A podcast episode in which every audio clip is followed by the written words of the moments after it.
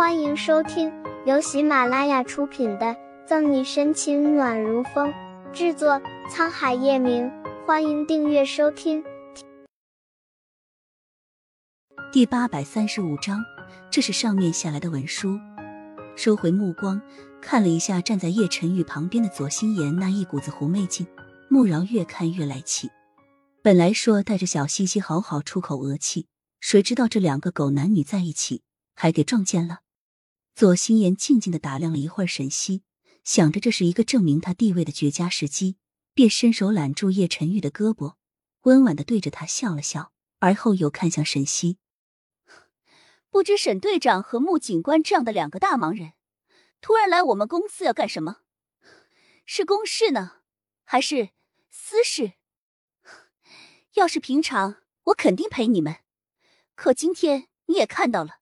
陈玉也来找我了，我还有事要和他去做呢。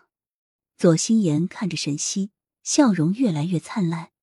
可沈西看来，这笑如同罂粟花一样，是无比的刺眼。陈玉，好亲昵的称呼。沈西冷冷的笑了笑，静静的看着他们。一旁的穆饶看不下去了，他希望沈西能够出手回击，可看着他好像没有要出手的意思。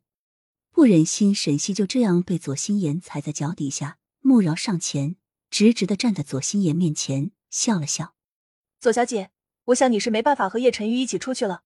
我们怀疑左氏有非凡集资嫌疑，请乖乖配合调查吧。”听到这话，左心言的眼底闪过一道冷意，但却并没有过多的理会穆饶，只是微微勾唇笑了笑，嘲讽说道：“穆警官，我敬你一声警官。”可你不要太把自己当回事儿了。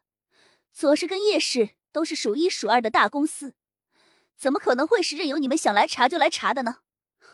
如果是这样的话，以后谁还会把我们放在眼里，让我们任凭别人欺负？这世上也没有这样的道理。没想到左心言直接就拒绝，穆饶气红了脸。你……恰在这时，叶晨玉的手机震动起来。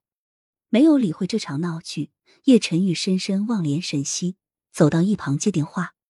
叶晨玉不在，左心言索性懒得伪装了，直接转头对着一旁的秘书说道：“还愣着做什么？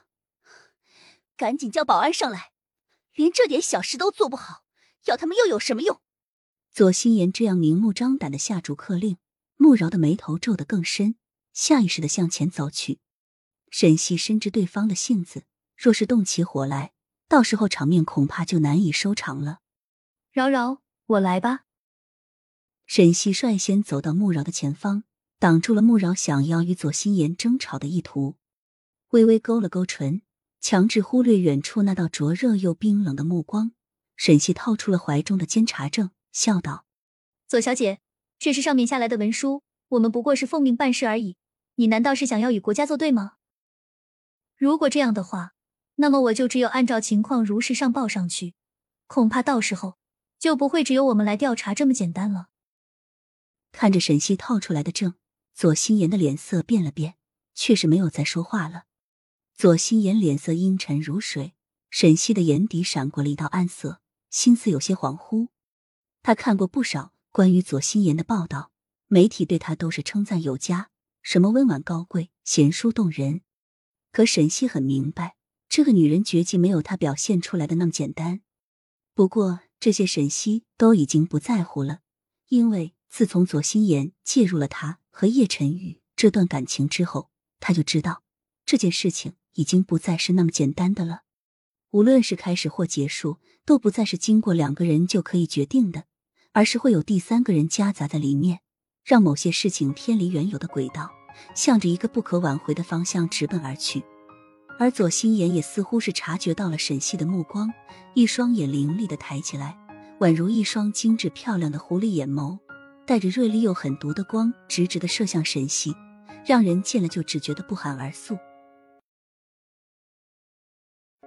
本集结束了，不要走开，精彩马上回来。